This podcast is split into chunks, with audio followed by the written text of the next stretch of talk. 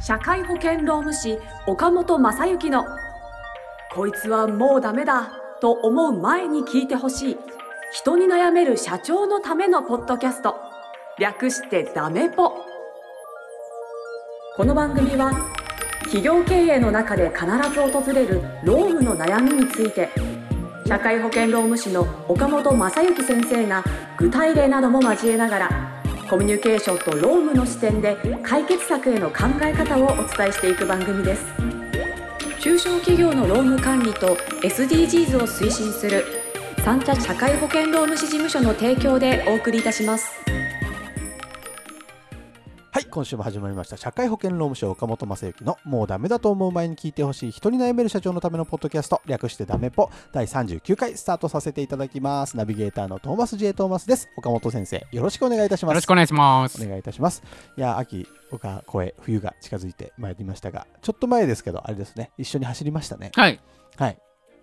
ちょっとね、あの駅伝リレーみたいなですね。楽しかったですね。あの岡本先生とチームではい。走らせてもらったんですけど、ねえ楽しかったっすけどめちゃくちゃ翌日翌々日筋肉痛であ。大変でした。あそうですか。ああいうのああいうレース初めてで。ああ、そうですか。そう。歴伝はいはい。駅伝みたいな。あのフフルマラソンをちょっと前に初めてはいはいはい走ってその後10キロかな？10キロマラソンみたいなのを走ってでよく皇居ランとかはしてるんで、はいはいはい。なんか皇居ランの気持ちで皇居ランじゃ今回ないですか5キロだったんですよちょうど皇居ですよね。皇居と一緒ぐらいの,、うんあの距離だったんで、まあ、あの余裕で走れるかなと思って参加したんですけどもう周りのペースが皇居ランと気にならないぐらい速いじゃないですか。ああ、みんな頑張ってる。みんな早い人早いですもんね。すげえ速いですよね。なんかそういうのに飲まれちゃって自分のペースで走れなくてなるほど。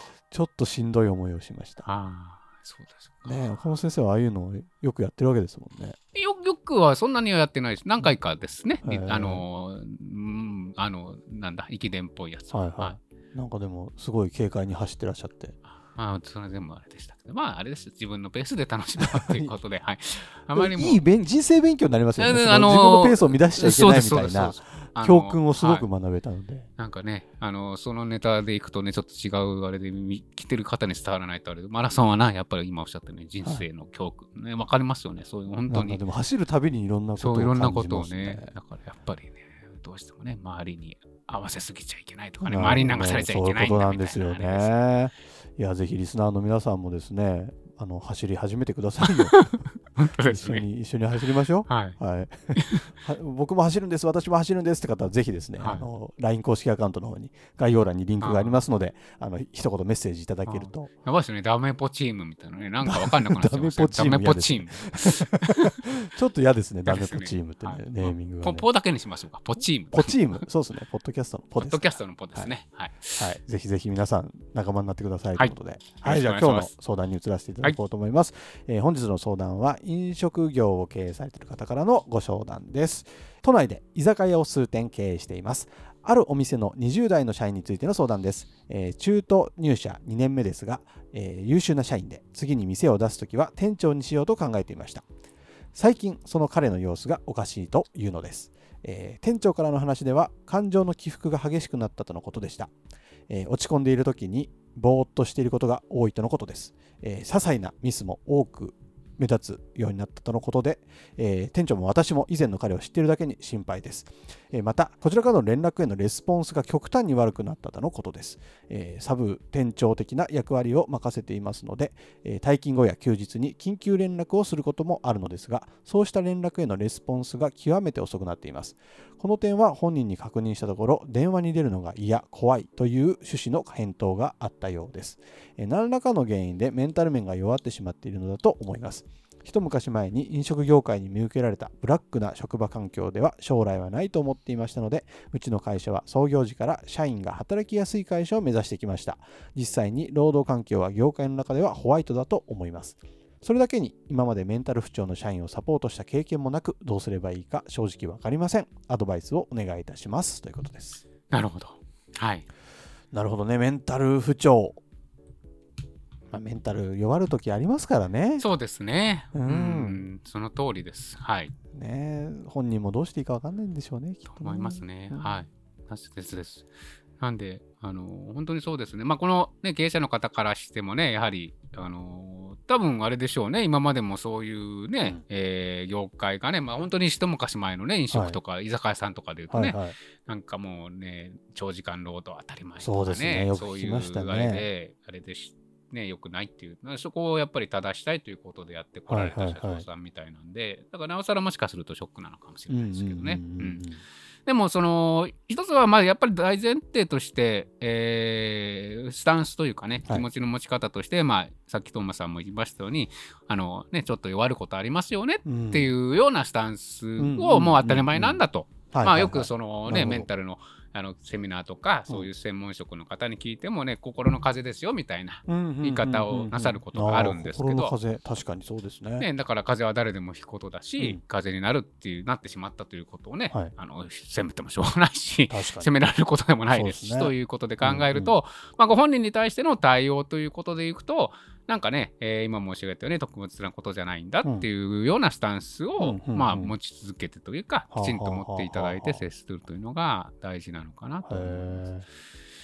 へやっぱりあれですよね、あのーそやっぱり優秀な方だ方でしょうし、はい。あのー社員、その方に対して社長も期待しているので、やっぱり期待の裏腹ね、ーうんうん。えーっていう思いはどうしてもうん。湧いてきてしまうでしょうから、えーなんかねその今申し上げたのはその理屈ではね非常に分かることだし、うんあれですけど、うん気持ち的にはねやっぱりえーっていう話でね、うん。メンタルなんか弱くなるなよみたいに思いたい気も到達多分感情としては置くと、そうですね。か置くと思うので、まあ、うんその感情は全然置いてしお起こって当たり前の感情なんで、はいはいはい。まあ、その辺も認めていただいて、自分でどういう感情があるのかっていうことも、あのこの経営者の方も整理していただいた上で、でも彼に対しては、まあ、その そういうのが湧くことは湧くんだけど、はいでもどう接しようかなっていうふうに考えていただいた場合にも当たり前、当たり前というかね、特別なことじゃないんだっていうそうですね。そういうスタンスで接していただくことが必要なんじゃないかなというふうに思いますので、まあ、やっぱりちょっと疲れちゃったっていうのはあると思いますしね。はいで、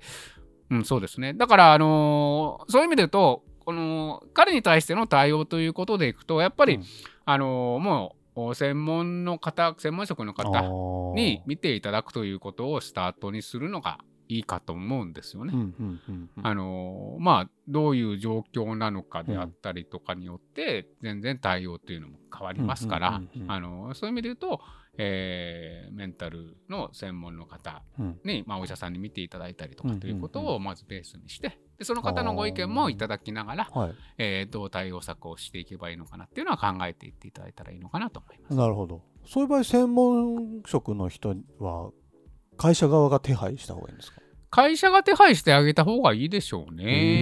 ーだからそういう意味でと日頃からそういう方を、をまあ知っておくとか接点を設けておくみたいなことは必要ですしね。うんうんあのーまあやっぱりそのいいろいろなねそのお病院だったりとかうん。いうのがあ、うん見ますからね、うん。そのそれによってその社長と、まあ、やっぱりいいのはそのなんていうんですかね。この会社の状況だったりとかうんうん。っていうこともある程度分かっていただいてたら安心じゃないですか。ああ、なるほど、そういう意味。で言うとね。あのというのもあるし、へえーだからもしかすると分かりませんけどあのーうん。なんだろう、えーお仕事に関連してメンタルが弱くなっちゃったっていうことだけでもないですからね。え。まあね、確かにそうですよね。単純に彼女と別れたそうそういうのもあそうそうりえますもんね。失恋してましたみたいな。うんうんそういうね、だから別の要素もあると思うので、はいそういうことも踏まえて、まあそういうイコール、まあじゃあ会社の要因っていうのはどのぐらいあるんですかっていうことは、やっぱり分かっていただいた方の方が安心だったりとかしますのでう、んあの、そこは、まあ、いらっしゃらなければあれです。まあ、あのさっきのご質問に関しては会社さんが手配した方がいいかとは思います、そういう意味で言うと。どどそういう病院とかに行けばいいんですかね？そうですね、病院とか、あるいはそういうその相談センターみたいなところとかあったりとかしますので、えーとかですしね、まあ、あとは何かお知り合いの方、経営者仲間に聞いてみてとか、ああ、なるほど、なはいるほど。まあ、やっぱりあの別に、ね、どうではないですけど、お医者様のご評判とかっていうのもいろいろとありますからね。うんうんうんう、んそういう面で言ったりとかっていう面から言うとあれですけど。なるほどね。まあ心理カウンセラー。とか臨床心理はい士さんみたいな、産業医みたいな。まあ大きな会社だと産業医を義務付けましょうみたいな話がありますけどね。あの50名以上だと、うんうんでも中小企業でそういうところはないですから、まあまあもしもしどうしてもないようだったら私に例えば私はあの私の会社ああそっか。あのいいっすね。事務所の,、まあ、の顧問的にやっていただいている方がいるので、へー。ぜひ LINE の方からお問い合わせください。ってことですね。その方はご紹介なるほできると思いますので、はい。でまあその方の、ね、そういう方の意見にのっとって、うん。まあ、このメンタルがちょっと弱っちゃった方に対してはどういはい。うサポートをしていけばいいのかとか、うんうんうんうん。ああいうことは決めていただいたらいいのかなと思いますので、なるほメンタルのことに関しては本当専門の人じゃないと何も触れられないですもんねなんか。そうですね、うん。怖いっすよね。そうですね。へえ。まあその治療方針だったりとかどういうことがっていうことが分かればそのもう一つのね、うん。彼のサポートをするという面で言うと、うん。あのやっぱりサポートはいろんな方がしていただくということの方がいいと思うのでだしなんていうんですかね、まあ、この方のこの若い方の状況が分かりませんけどうん。なんだろうな。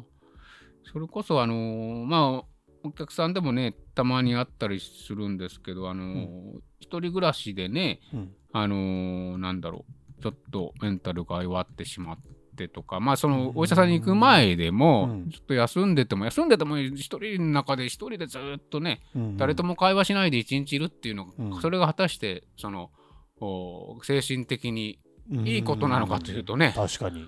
わからないところはあるので、そうですね。でもそういう環境しかない方だったらうんどうしたらいいでしょうかっていうのはやっぱりはいはい。専門家の方々に聞いていただいてうん。やっぱりあの当たり前ですけど人と接するっていうことはねあのいや本当そこですよね。うんと思いますのでまあそういう面から言ってもやっぱりしまあそれはだから仕事に来るということうん。が、あの原因になってるとその仕事のやり方とかを、この後お話ししますけれども、そういうことになりますし、もしかするとさっきの話でねプライベートの面の要因にだとするならば、会社の中で来ていただいてやるっていうことが、その方のその解決に、うあの改善に結びついていくっていうこともあるとなるほどね。確かにそうですね。うーん。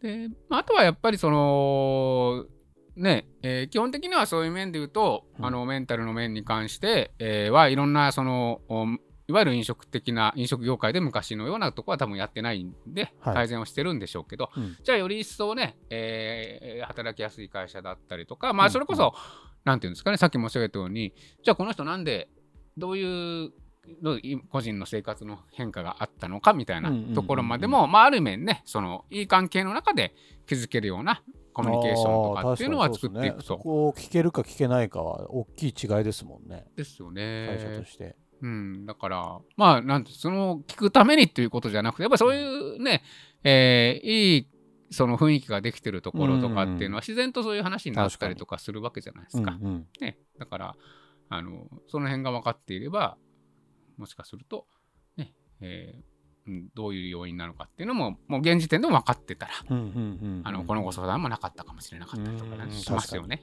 確かに確かにだからそんな関係も作ることできないかなみたいなはあはあはあ風に考えていただいて会社としての体制ということでいくとより一歩レベルアップさせていっていただいてもいいのかなと。いいですねまた一歩レベルアップできるそうなんです。ご提案が何でもレベルアップできることになるはずなので。なんかこういう本当に何か問題にぶち当たった時って何かこう変化をするタイミングだったりとかだとそうですね。いうことですよね本当捉え方次第で全然変わってきますね、そう捉えていただいたらいいなと。確かにな、まあ、これまでメンタルで病んだ方がいらっしゃらなかった会社だからゆえ、そうですね。こういう場合にどうしたらいいかって本当不安なこといっぱいあると思いますのでね。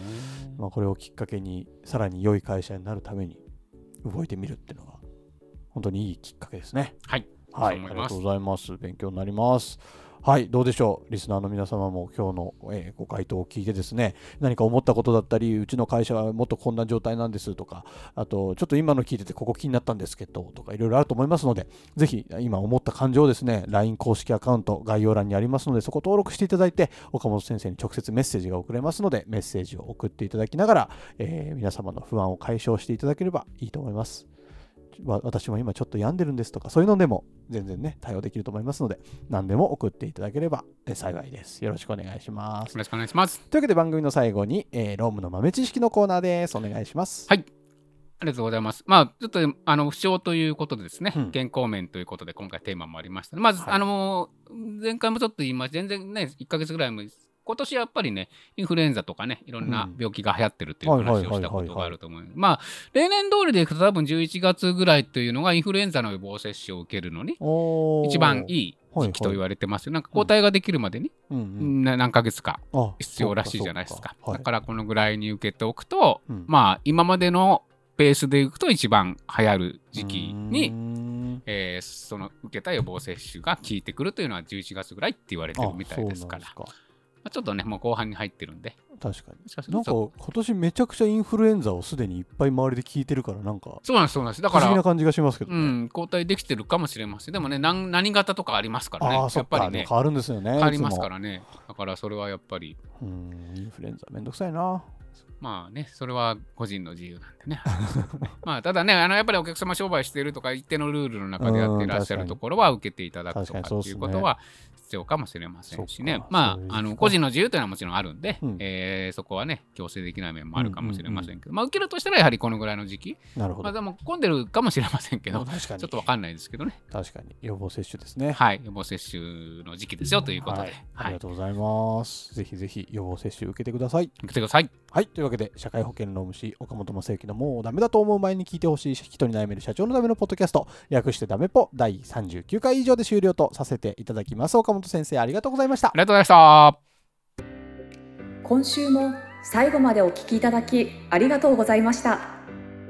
番組概要欄にある三茶社会保険労務士事務所の LINE 公式アカウントから番組への相談や感想扱ってほしいテーマなどをお送りください。些細なことでもお気軽にご連絡くださいませ。それではまたお耳にかかりましょうごきげんようさようならこの番組はプロデュースライフブルームドットファンナレーション水野あずさ提供三茶社会保険労務士事務所がお送りいたしました。